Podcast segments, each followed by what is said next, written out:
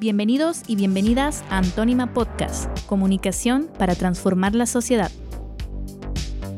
Buenos días a todos y todas. Estamos acá en Antónima con nuestra primera grabación, nuestro primer programa del podcast de Antónima, Palabra Crítica. Vamos a arrancar nuestro primer podcast con el tema, digamos, más importante y más acuciante del momento, que es el tema del regreso a clases. Después de dos años de clases no presenciales, todos los países del continente, incluyendo Panamá, abren sus escuelas nuevamente y hay muchos retos, hay muchos retos y tenemos en este podcast a tres personas, tres invitados importantes para nosotros, gente que queremos mucho, eh, gente con mucha trayectoria en el movimiento eh, popular. El caso de la maestra Nelva Reyes, eh, educadora, egresada a la Normal de Santiago, más de 30 años de experiencia magisterial dirigente sindical también, secretaria general de la Central eh, General de Trabajadores de Panamá, y al profesor José Cambra, parte del equipo directivo de la Asociación de Profesores de la República de Panamá, sociólogo, filósofo, y vamos a tener vía Zoom desde Michigan, Estados Unidos, a Xochitl Delgado. Xochitl es una neuropsicóloga, parte del equipo Antónima, eh, una joven muy brillante que es investigadora y que nos va a dar algunos aportes acerca de los impactos psicocognitivos de la pandemia en los niños y niñas. El tema emocional también lo va a tocar Xochitl y eh, veremos algunas propuestas. Bueno, le damos la bienvenida a la maestra Nelva, a José Cambra. Gracias. Eh, maestra Nelva Cambra, yo quisiera que en este primer bloque veamos, digamos, hagamos una contextualización de lo que era la, la, la, realidad del sistema educativo panameño antes de la pandemia para dar como un, un pantallazo. Todas las pruebas estandarizadas, ya sea la prueba PISA, las pruebas que aplica UNESCO, nos han dicho que en la última década ha habido unos resultados negativos en el sistema educativo panameño, sobre todo en el tema de la lectoescritura, en el tema de la matemática, mucha desigualdad entre los quintiles 1 y 5, según los resultados de la prueba PISA. Maestra, háblenos del tema de las escuelas rancho, las escuelas multigrado. ¿Qué había antes de la pandemia? Sí, bueno, en primer lugar, gracias a Antoni Maya, Alonso fundamentalmente, que nos permite realmente expresar lo que pensamos sobre lo de la educación. En primer lugar, sí queremos dejar bien claro que lamentablemente en nuestro país los gobiernos no han tenido ningún gobierno ha tenido realmente la voluntad política de preocuparse por la educación. Y eso no solamente se da ahora, sino que también antes de la, de la pandemia había cerca del 70% de las escuelas del país eran multigrado. Esas escuelas multigrado, que era eh, un maestro para varios grados, eh, y que se llevó a la premedia y luego se llevó a la, a la media, es, un, es una situación muy difícil y allí nadie de los que está en estas escuelas multigrados va a poder pasar una prueba de PISA o de crecer o de, la, de ninguna de estas, de e, estas pruebas que se coloquen. Hemos señalado y hemos reiterado muchas veces a los ministros que es necesario que ese 70% realmente sea eliminado. Y hemos hecho las propuestas para la eliminación de las escuelas multigrados. ¿estas escuelas multigrados dónde están?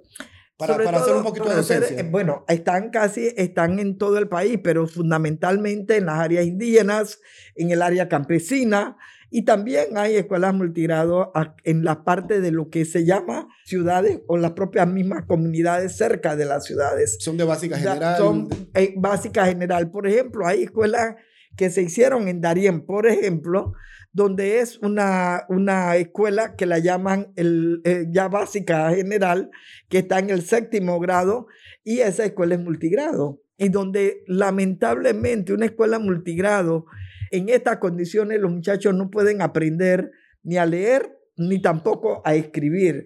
Entonces es muy difícil que un maestro o un profesor, porque como se ha llevado a premedia, un profesor, por ejemplo, de español tenga que dar ciencias naturales o por ejemplo de historia tenga que dar matemáticas. Entonces, eso es, allí estriba, me parece, una parte importante para la situación de las escuelas y la situación del aprendizaje de los estudiantes. Tú como, como dirigente magisterial planteas de que el tema de las escuelas multigrado es producto de, de la poca inversión educativa. La Pues, sin embargo, hace poco, creo que fue el vicepresidente o el propio presidente plantearon de que el tema de la escuela multigrado tenía que ver con que no había demanda, o sea, no había población en esas áreas y por eso que no... Claro, eh, en algunos sitios, por ejemplo, en la provincia de Los Santos, eso pasa, ¿no?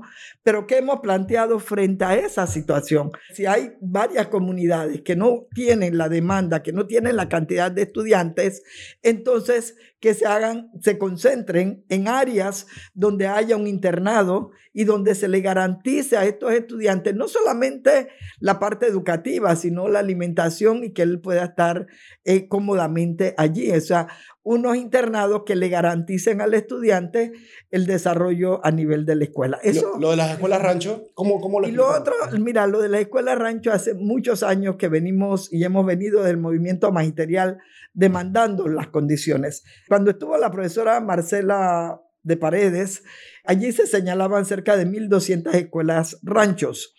E incluso en ese periodo ella planteaba de que se iban a construir cerca de 50 escuelas y que ellos tenían una política realmente para ver cómo bajaban el nivel de las escuelas rancho. Eso se planteó en la administración de la profesora Marcela, porque es que este es parte de uno de los problemas. O sea, como no hay una política educativa de Estado, cada ministro que llega implementa lo que él considera que debe de ple- implementar.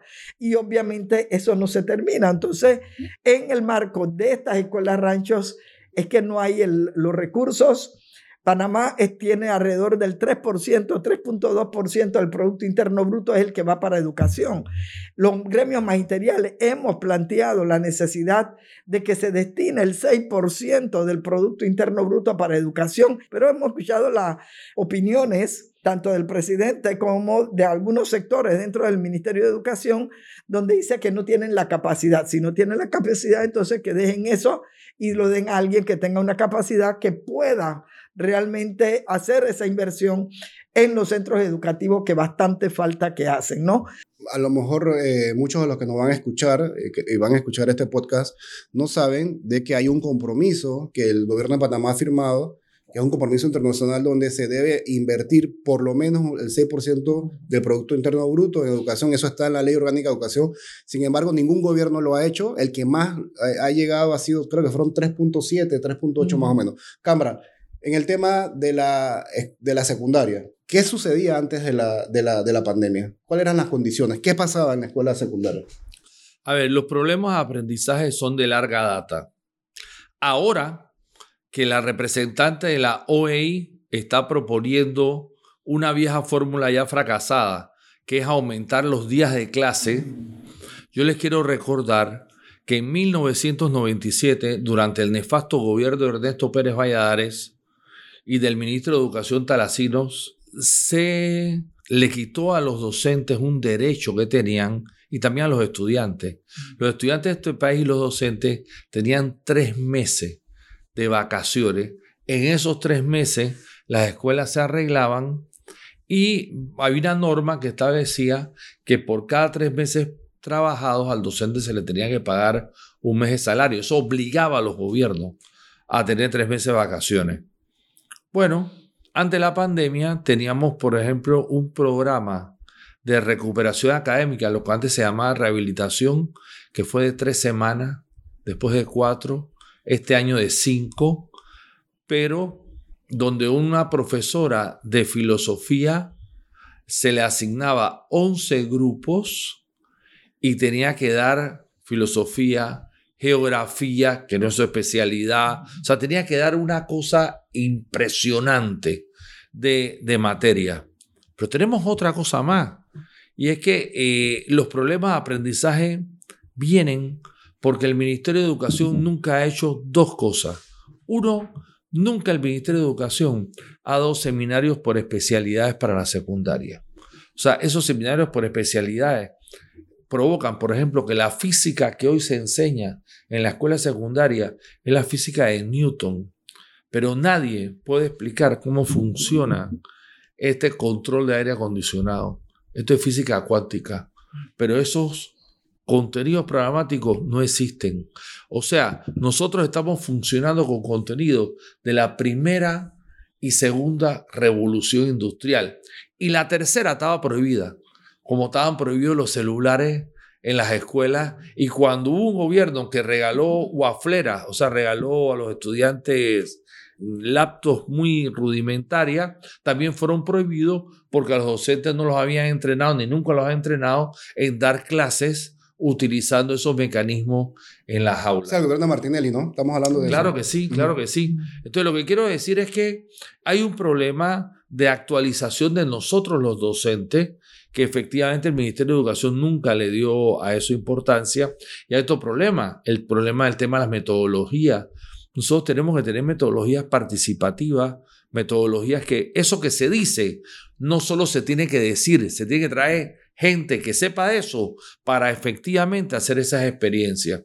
En este país me acuerdo de un periodo en que se habló de constructivismo y nunca se enseñó a una clase de constructivismo. Aquí hubo, un, en el periodo de Martinelli y de la nefasta Lucy Molinar, hubo un proceso de formación en planeamiento hubo ocho, nueve sobre planeamiento y en el noveno cambiaron la forma de planeamiento, pero nunca se fueron a la metodología. Entonces, eh, yo tengo que decir que hay un problema importante que los docentes los piden. Es que los docentes piden seminarios. Lo que pasa es que los docentes dicen que los seminarios que le dan no sirven para nada. Eso es un problema.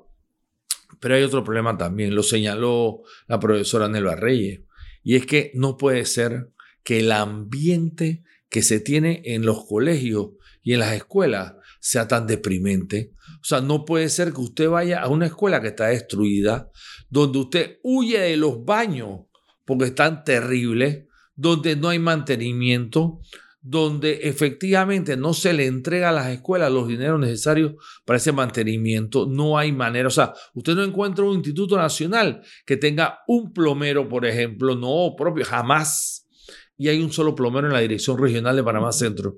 Eh, explica el tema ese de los plomeros y los contables, no te hablamos. ¿Cómo no? ¿Cómo no? Mire, durante el periodo de la pandemia, el gobierno del PRD se dedicó a votar 20 mil trabajadoras manuales, inspectores y contables y secretarias de todos los centros escolares del país.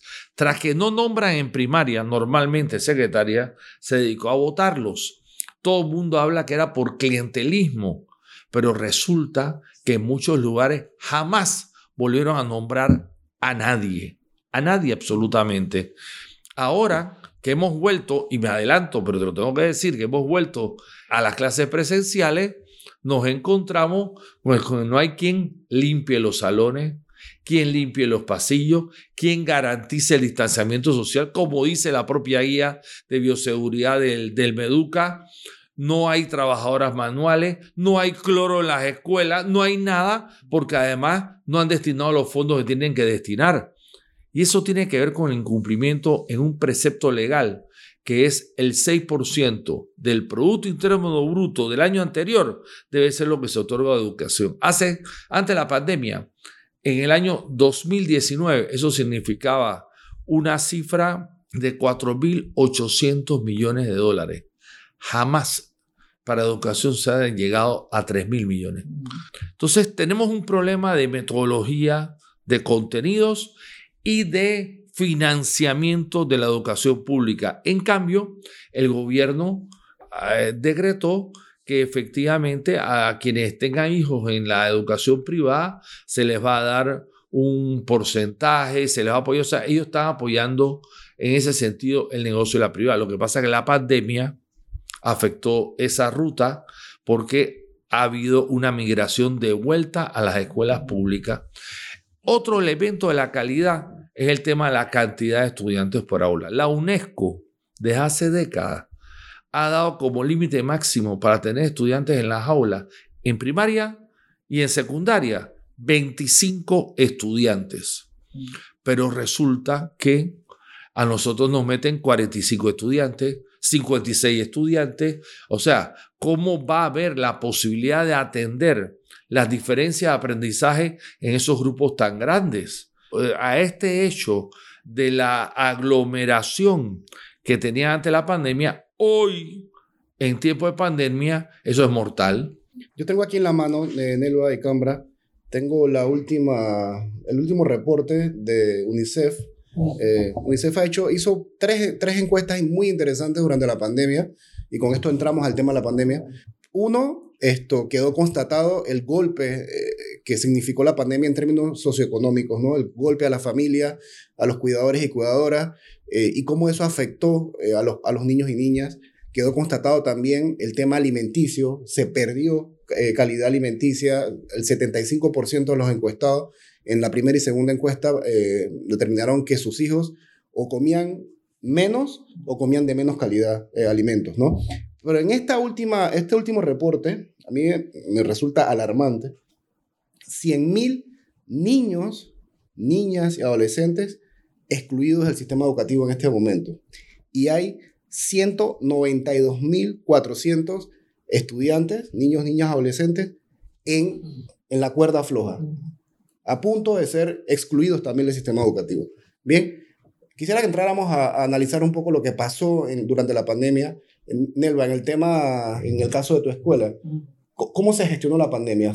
Eh, varias cosas. Una, en el marco de la, de la pandemia, tenemos que decir que hubo una situación muy difícil. En primer lugar, porque es una cosa que no, no habíamos vivido nunca, una situación como esta. En segundo lugar, el despido que hubo de 268 mil trabajadores con contratos suspendidos, no contaban con, con los recursos para poder dar la manutención que se señala a sus hijos. Y aunado a esto, la pérdida de de las viviendas, ¿no? O sea, muchos de los trabajadores perdieron su casa porque no las podían, no las podían pagar. Pero además de esto, el no contar con el trabajo también llevó a una situación eh, muy difícil en la relación de la familia. Y allí se agudizaron los niveles de violencia doméstica, ¿no? Esto, en el marco de los estudiantes mismos, de los muchachos, el no contar con los dispositivos requeridos para ellos poder comunicarse y para poder participar en, el, en lo que se pudiera a nivel educativo eh, fue muy difícil, ¿no? Porque se hacía vía celulares, vía chat. Esto agudizó eh, a una, yo siento que ahora retorno a la, a la escuela, a la presencialidad, lo reflejan los mismos estudiantes, o sea, la soledad en la cual se, con la cual se sienten, la forma tan deprimida como, como están. Lo otro es el haber perdido a sus abuelos, la parte está emocional que eh, ellos han vivido es muy dura y también ha creado una situación de mucha inseguridad. Yo creo que dentro del proceso educativo que tenemos hay que trabajar mucho esa, esa parte de la, de la seguridad que deben de tener los, los estudiantes. Pero esos 190 mil jóvenes, niños, jóvenes y adolescentes que están en la cuerda, eh, eso, eso es mucho, serían cerca de más de un cuarto de millón de niños y jóvenes que no van a tener ninguna respuesta. Y la ciudadanía, el gobierno y la, la población en su totalidad tiene que preocuparse por esto. ¿Y por qué tiene que preocuparse? Porque ¿para dónde van estos muchachos? O van, si no hay una respuesta eh, positiva, van para la delincuencia, van para las bandas, van para las pandillas, hacia eso van. Pero quiero decir una cosa, hace poco estuvimos en una, en una presentación de un libro donde un empresario se levantó a decir que como que, que los educadores no, no enseñamos, pero es que tampoco se ponen a, no se preguntan eh, realmente qué es lo que pasa en el sistema. Si tenemos escuelas multigrados, si tenemos 35 estudiantes por salón de clases, si tenemos que los, los, profesores de español tienen que dar, tienen que dar eh, física o tienen que dar matemática o ciencias naturales, eh, entonces, ¿en qué condiciones nosotros podemos enseñar realmente o podemos compartir el conocimiento? Entonces, claro, en una situación como la que tenemos, que no hay un compartimiento fuera del aula de clase, sino que todo se hace en las cuatro paredes del aula de clases, de verdad que no es tan fácil realmente para los estudiantes, ni tampoco para el docente, y mucho menos cuando uno tiene que llevar que le pueda, eh, que le pueda apaciguar por lo menos el hambre eh, mientras él está en el aula de clases. Muy bien. Eh, Cámara, Asoprof durante los dos años de pandemia planteó y luchó por una propuesta que era la propuesta de dotar a los estudiantes, de, de abrir la banda ancha, el tema del Internet, dispositivos, como un elemento básico para poder afrontar estos dos años de educación no presencial. ¿Puedes hacernos como un, un recorderis, una síntesis de qué, de qué pasó y qué resultados obtuvieron ustedes en esa, en esa reivindicación? El lunes 9 de marzo del año 2020 moría eh, Donato González. González, el director del Francisco Beckman. Le hicieron post-mortem el examen de COVID. O sea, el país estaba tan preparado, según este gobierno, que nunca se dieron cuenta que un hombre que el lunes fue llevado de urgencia tenía COVID. Lo dejaron morir. El día martes se entera el Colegio Francisco Beckman, que tenía en ese entonces 4.200 estudiantes, la muerte de su director, y los docentes deciden cerrar las clases, desalojan el colegio para evitar un clúster. El martes 10 eh, de marzo en la noche, la ministra de Salud de ese entonces, Rosario Turner, anuncia al país la muerte, la primera muerte, que es la muerte de este profesor. Y al día siguiente los padres de familia, padres y madres de familia y los docentes cerramos el sistema educativo. Bueno, el miércoles 11. El viernes 13 de marzo, la Asociación de Profesores estuvo reunida con todos los ingenieros industriales de las cuatro compañías que dan servicio de Internet en este país, con la Dirección de Tecnología de la UTP, con la Dirección de Tecnología de la Universidad de Panamá y con los encargados del portal educativo. Y en ese momento les dijimos que había tres cosas que había que hacer para seguir clase. Primero, un curso de capacitación en las plataformas que íbamos a usar. Segundo, tenían que garantizar el Internet robusto para que en las comunidades los estudiantes pudieran conectarse y tenían que garantizarle dispositivos. Como bien ha dicho la profesora Nelva Reyes, hasta el sol de hoy jamás dieron eso. Jamás dieron eso. Aquí hubo un proceso de privatización de la enseñanza, porque las familias tuvieron que cargar con los costos de la educación a distancia, que en una parte fue virtual y otra parte fue por módulos. Los docentes tuvieron que cargar con el costo de comprar equipos, eh, eh, contratar o ampliar su capacidad, pero con su dinero, pese a que existe una ley de teletrabajo y un reglamento que dice que el patrón tiene que darte el dispositivo, tiene que pagar la parte de la luz y la parte del internet que corresponde. El gobierno no puso un solo dinero mientras le daba mil millones de balboa de línea de crédito a la banca, que aquí estaba solvente y sin problema. Ese fue el comienzo.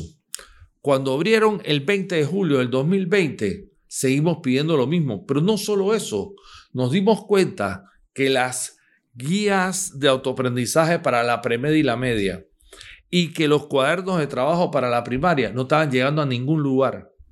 O sea, la Universidad de Panamá le ofreció la imprenta para tirar todo eso, una imprenta moderna que tiene la Universidad de Panamá. Lo mandaron al Salvador a tirar. Y era el mes de diciembre del 2020 y todavía no estaban repartiendo. O sea, ¿qué hicieron los maestros, por ejemplo? Los maestros fotografiaban del portal del Meduca la guía y en, por chat se lo mandaban a los padres de familia para que los estudiantes resolvieran, se las devolvieran, ellos entonces corrigieran y cuando terminaba de corregir abría la sala de WhatsApp para poder hacer una clase colectiva. O sea, ese fue el rudimentario mecanismo. Ah, pero como un negociado, y lo digo, lo repito, un negociado, el Ministerio de Educación y el gobierno aceptaron una oferta de Microsoft Teams metieron esa plataforma, pero sucede que este celular que tengo en la mano es de 32 gigas. Este es el celular gallo, como dicen los muchachos y muchachas que se tienen en todo el país. Y resulta que Microsoft Teams lo congela. Lo congela. Entonces, efectivamente, nosotros en el 2020 informamos que había de los 744.111 estudiantes matriculados en, el, en las escuelas oficiales primarias y secundarias del país, había 300.000 desconectados del proceso de enseñanza-aprendizaje. Hoy la UNICEF lo confirma.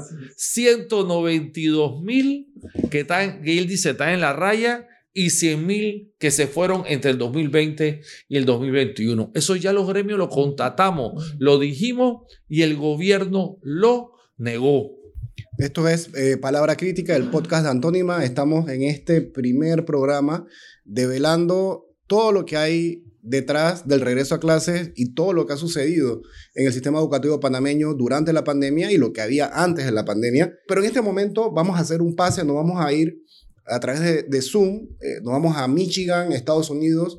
Allá está Xochitl eh, Delgado. Xochitl es una especialista en neuropsicología, investigadora. Ella nos va a hablar eh, sobre dos cosas muy puntuales. El tema emocional, cómo, esto cómo se ha traducido en las condiciones psicoafectivas de los niños y niñas en sus hogares. Y además también Xochitl nos va a hablar sobre, sobre el tema de los aprendizajes desde la lógica de la neurociencia. Xochitl, buenos días, ¿cómo estás? Gracias por estar con nosotros. Hola Alonso, gracias por la invitación. Eh, bueno, el impacto de la pandemia, la parte, lo diría como en dos partes, la parte emocional y la parte cognitiva. En la parte emocional se se ha visto ya un aumento de casos de ansiedad y depresión. Por ejemplo, a nivel de Latinoamérica, una encuesta de UNICEF demostró, mostró que más del 25% de los jóvenes en Latinoamérica están sufriendo casos de ansiedad, están sufriendo de ansiedad y un 15% de depresión debido a la pandemia. Y, o sea, si esto fue en Latinoamérica, nos podemos pensar en Panamá, donde la cuarentena fue no solamente mucho más prolongada, sino mucho más estricta, donde era muy difícil ir a la casa de un amiguito a verlo, a jugar, por esto de que nada más podía salir dos horas diarias. Los casos, de seguro, son, eh, las cifras son mayores niños que tienen no solamente ansiedad, o sea, ansiedad social, ansiedad por los exámenes, niños que tal vez nunca han hecho un examen en la escuela porque la pandemia empezó cuando ellos iban para primer eh, grado, que ahora van a tener todos estos estresores que no conocían, también estresores en la casa por la pandemia, porque estaban, tenían miedo de un virus que no conocían, por pérdidas familiares, pérdidas de trabajo, de los papás. Entonces, eh, es una, una situación que causó mucho, mucho estrés, que llevó ansiedad y depresión en los niños y jóvenes en Latinoamérica y en Panamá si nos vemos la parte cognitiva, especialmente, particularmente para los niños que estaban aprendiendo a, o iban a aprender a leer y a escribir, porque la pandemia empezó en marzo, que justo coincidió justo cuando nos, en Panamá nosotros empezamos el periodo de escuela, van a ver, o sea, niños que iban a empezar o empezaron primer grado eh, virtualmente y ahora van a llegar al tercer grado eh, de forma semipresencial o presencial con montón de, de baches porque es no todo el mundo tuvo unos papás presentes que pudieron estar acompañándolos mientras que estaban aprendiendo a leer, mientras que estaban aprendiendo a escribir. Muchos niños recibieron su educación virtual por la radio. Muchos niños no contaban con equipos de, computadora, equipos electrónicos para las clases, que tampoco contaban con internet, o sea, que no pudieron continuar el, o en la escuela al tener una rutina y al tener que obedecer a la maestra y a los periodos de clases, el niño tiene que mantener la atención, que es muy diferente a estoy en la casa, ya sea en la radio, en la televisión, en la computadora, sin nadie que me esté observando, nadie que me esté, como la maestra hace esa función de lóbulo frontal, que es el que, el que nos dirige, el que toma las decisiones, el que controla los impulsos en la escuela.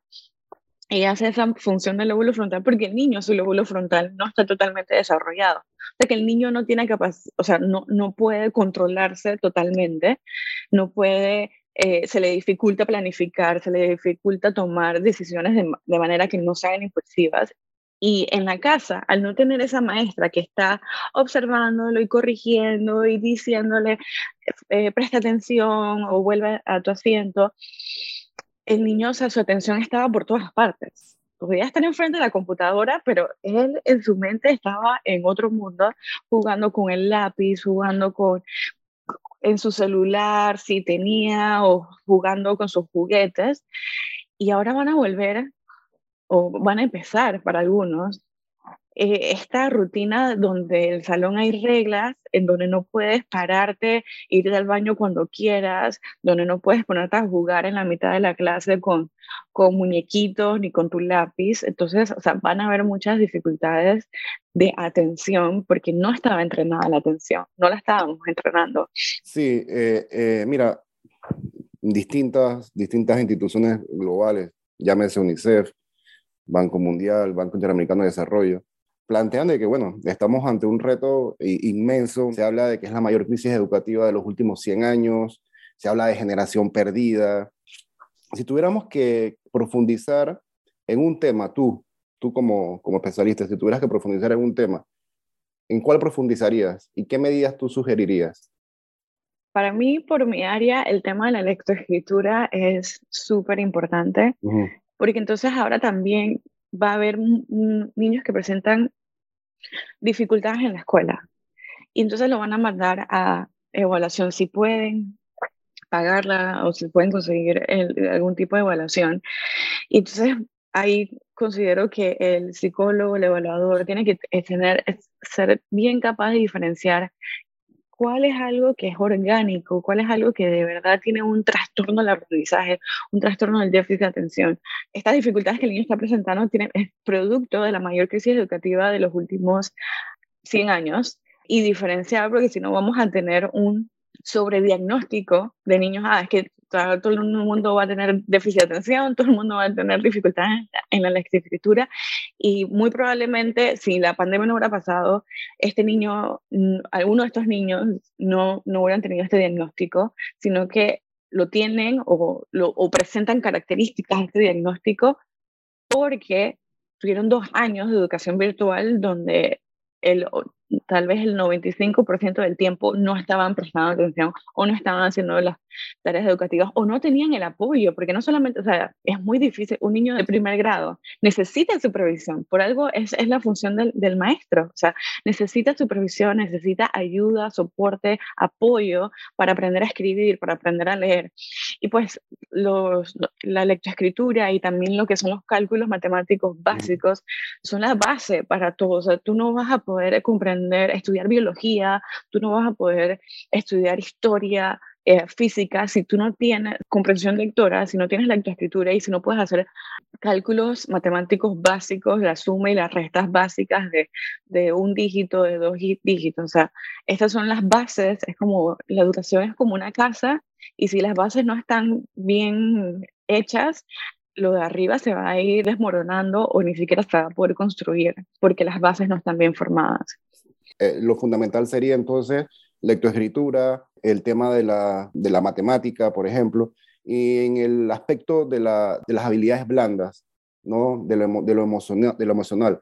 ¿A qué habría que darle énfasis? Conociendo tú las condiciones del sistema educativo panameño, que, que donde todavía hay escuelas rancho, muchas escuelas rancho, donde maestras multigrado y maestros multigrado, ¿qué habría que priorizar en el caso este de las habilidades blandas?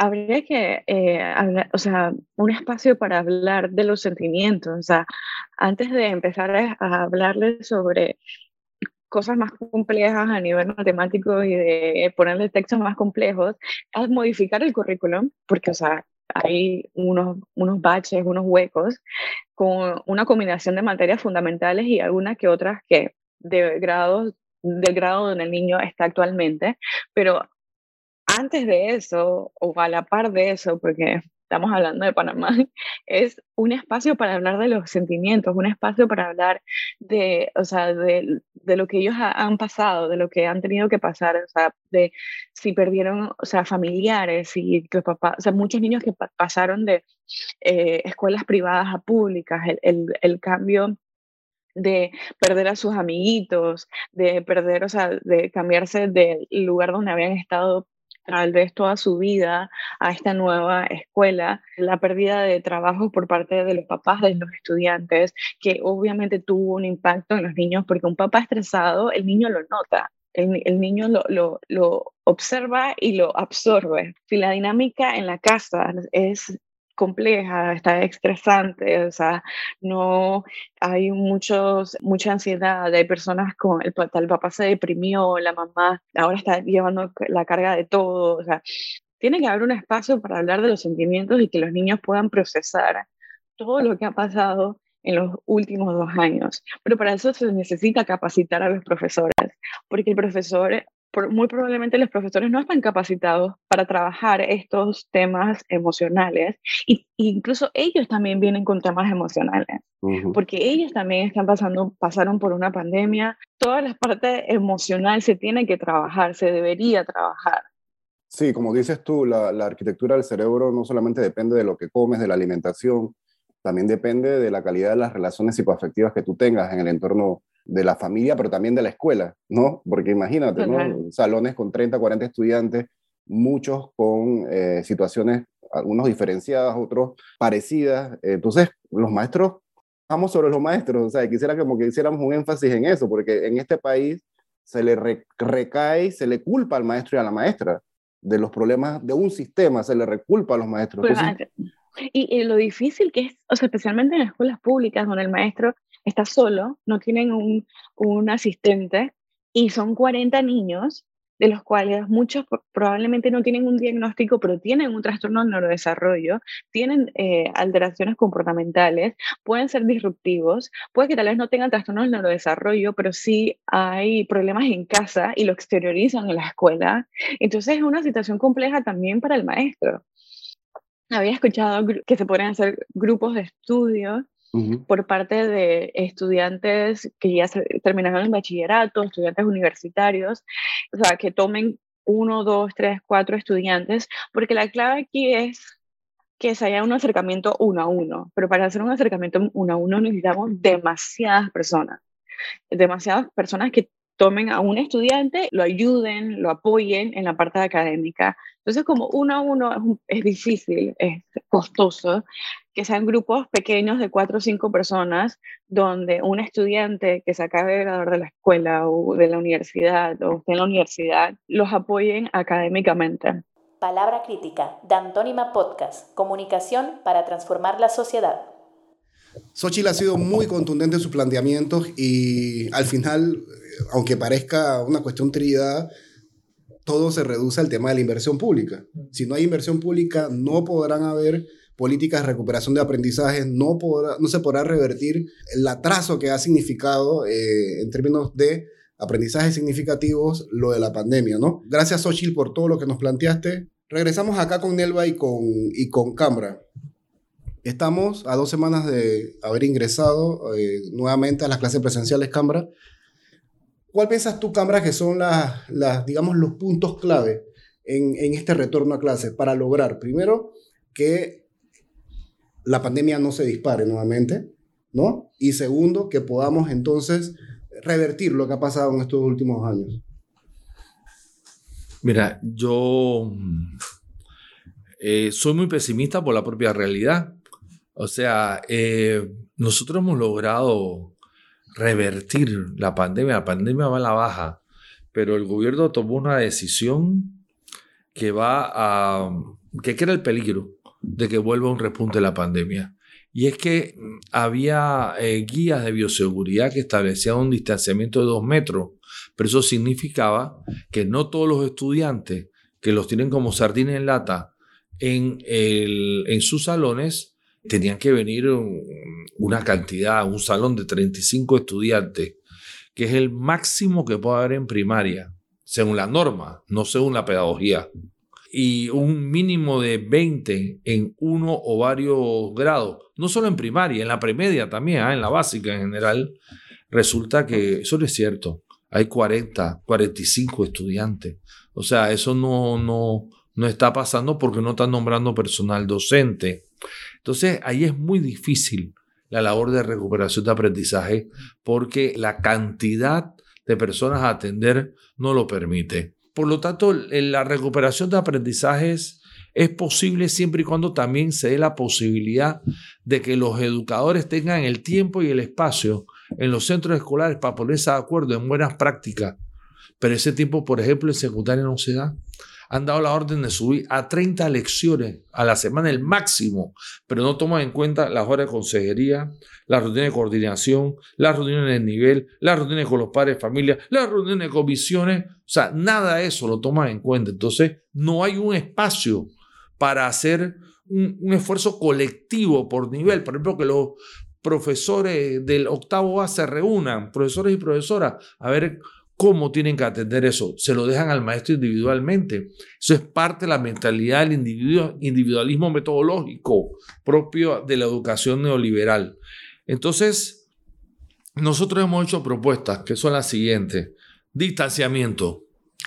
Ya que no pusieron internet en los centros educativos, y eso lo voy a explicar enseguida, entonces que vaya una semana a la mitad del grupo y la clase se repita la próxima semana con la otra mitad. O sea, la asistencia presencial sería dividida una semana la mitad del grupo, otra semana repetimos la clase, pero los que se van a la casa tienen tareas asignadas. ¿Qué debería haber pasado? Que el ministerio gastando 4 millones y medio de dólares hubiera podido aumentar aumentando las, megas, poniendo repetidoras, cambiando antenas por un costo de mil balboas por centro educativo, ponerle a los 1809 centros educativos con un internet que 5 se conecta y se cae, por eso que en vez de decirle internet para todos, solo le decimos internet para nadie, y ponerles eso, y a los 1435 que tienen electricidad, pero no tienen internet, ponerles lo mismo. Y a las infoplazas que tiene la IG, que son 1.320, eso hubiera dado 4.465 lugares en todo el país, donde a 200 metros a la redonda, estudiantes de cualquier centro escolar se pudiera conectar. ¿Eso qué hubiera implicado? ¿Qué implicaría? Que nosotros pudiéramos tener una labor de dar clase en el centro escolar con menos estudiantes los otros lo reciben en sus casas. Cuando ellos vienen acá, los que se han ido también lo reciben y no tendríamos que estar atrasándonos ante dos semanas. Ese tipo de cosas no las han visto. Esto es tecnología elemental, pero no, no, no, no la ven porque hay un problema de por medio. Nosotros sabemos que cuesta, lo primero que mencioné, 4 millones y medio. Entonces, claro, como ya dijimos que cuesta 4 millones y medio, lo que están pensando es hacer el negociado por 40 millones no lo hace. Por ejemplo, la plataforma Esther costó 30 millones de balboas. Cuando nosotros desglosamos ese costo y dijimos que era imposible, salieron a decir que no, que eso es lo que iba a costar. O sea, lo que quiero decir que de por medio, como no está el negociado, no es negociado posible, no aceptaron la propuesta de garantizar el Internet en todos los centros. Tuvieron la torpeza de plantear que los educadores fueran a dar clases el año pasado la empresa privada reclamaba que fueran a los centros educativos a dar las clases por internet y parece que nunca se había enterado que en los centros educativos no hay internet. Maestra, eh, Cambra ha planteado en, esta última intervención y ha mencionado un par de veces a la empresa privada. El año pasado, no sé si usted recuerda, que el señor Legnadier, en aquel momento presidente de la Cámara de Comercio, planteó de que había que tener cuidado con mejorar la educación pública porque eso podría afectar a la educación privada, ¿no? Entonces, eh, está eso sobre la mesa, está sobre la mesa el tema de que la educación podría ser un mecanismo de equiparación y de reducción de las desigualdades, pero si no se invierte en educación, la escuela se convierte en un exacerbante de las desigualdades también, ¿no? Quienes están sufriendo todo esto que hemos enumerado acá son los hijos y las hijas de los trabajadores y trabajadoras, de los pobres. Los hijos de los ricos estudian en las 10 escuelas élites de este país y allá se contactan entre ellos y allá hacen, hacen relaciones y cuando se encuentran en el mundo, de, en el mundo laboral o en el mundo político, de ahí surgen las, las relaciones, los pactos, etc. Entonces, usted como maestra, ahora que ya lleva dos semanas de clase, ¿Por dónde están las pistas para poder hacer que este regreso a clase sea lo más seguro, por un lado, pero también se pueda atender de manera satisfactoria y de calidad a los estudiantes? Bueno, a uno le gustaría, Alonso, decir que hay estas pistas y que podemos realmente mejorar el, el sistema. Pero el problema cuál es? Es que si no hay una inversión en educación, se sigue lloviendo sobre mojado. ¿Por qué? Porque, por ejemplo, todo el proceso educativo, todo el proceso en la formación tiene que bajar la cantidad de estudiantes, pero antes de la pandemia teníamos quizá en algunas escuelas menos estudiantes que las que tenemos hoy. Hoy tenemos 35 estudiantes en cada aula de clase de primaria. Entonces, ¿cuál es la calidad? Por eso a veces uno se, se indigna cuando escucha al presidente decir que él está cansado de que se fracasen las pruebas estas internacionales que se hacen, pero sin embargo no hace absolutamente nada para que las condiciones, para que se mejore realmente la educación de este país. Y no se va a mejorar hasta tanto no haya una política educativa de Estado que pueda garantizar, bueno, qué es lo que vamos a hacer y que se viene X o Y ministro, ya eso es una política y eso se va a continuar. No va a mejorar hasta tanto los, los hijos, los estudiantes no puedan tener una alimentación adecuada partiendo del propio centro educativo. No va a mejorar hasta que a los profesores y maestros no se den capacitaciones realmente que respondan a la actualidad a, las necesidades en las cuales nos encontramos.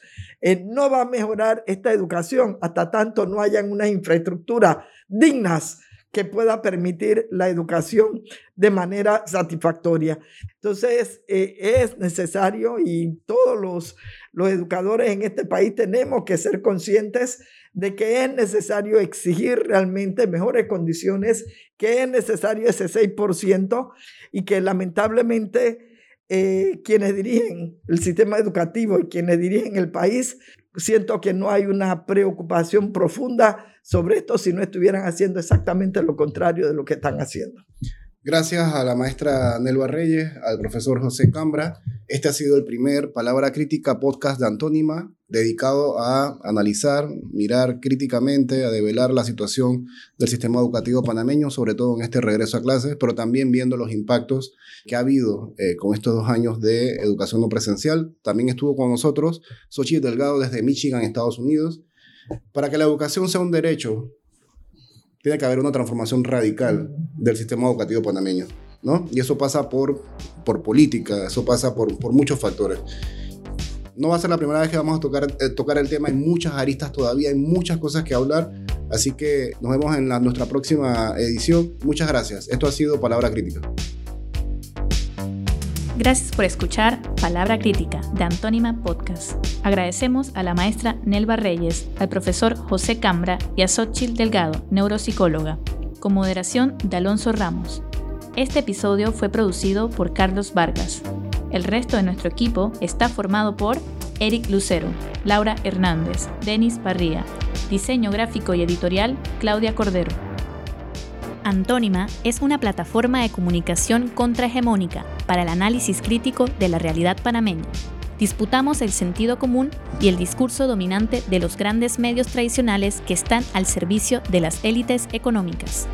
Un proyecto de comunicación política, voluntario, horizontal, popular e interdisciplinar, a contracorriente por una sociedad radicalmente democrática y centrada en el bienestar colectivo planetario.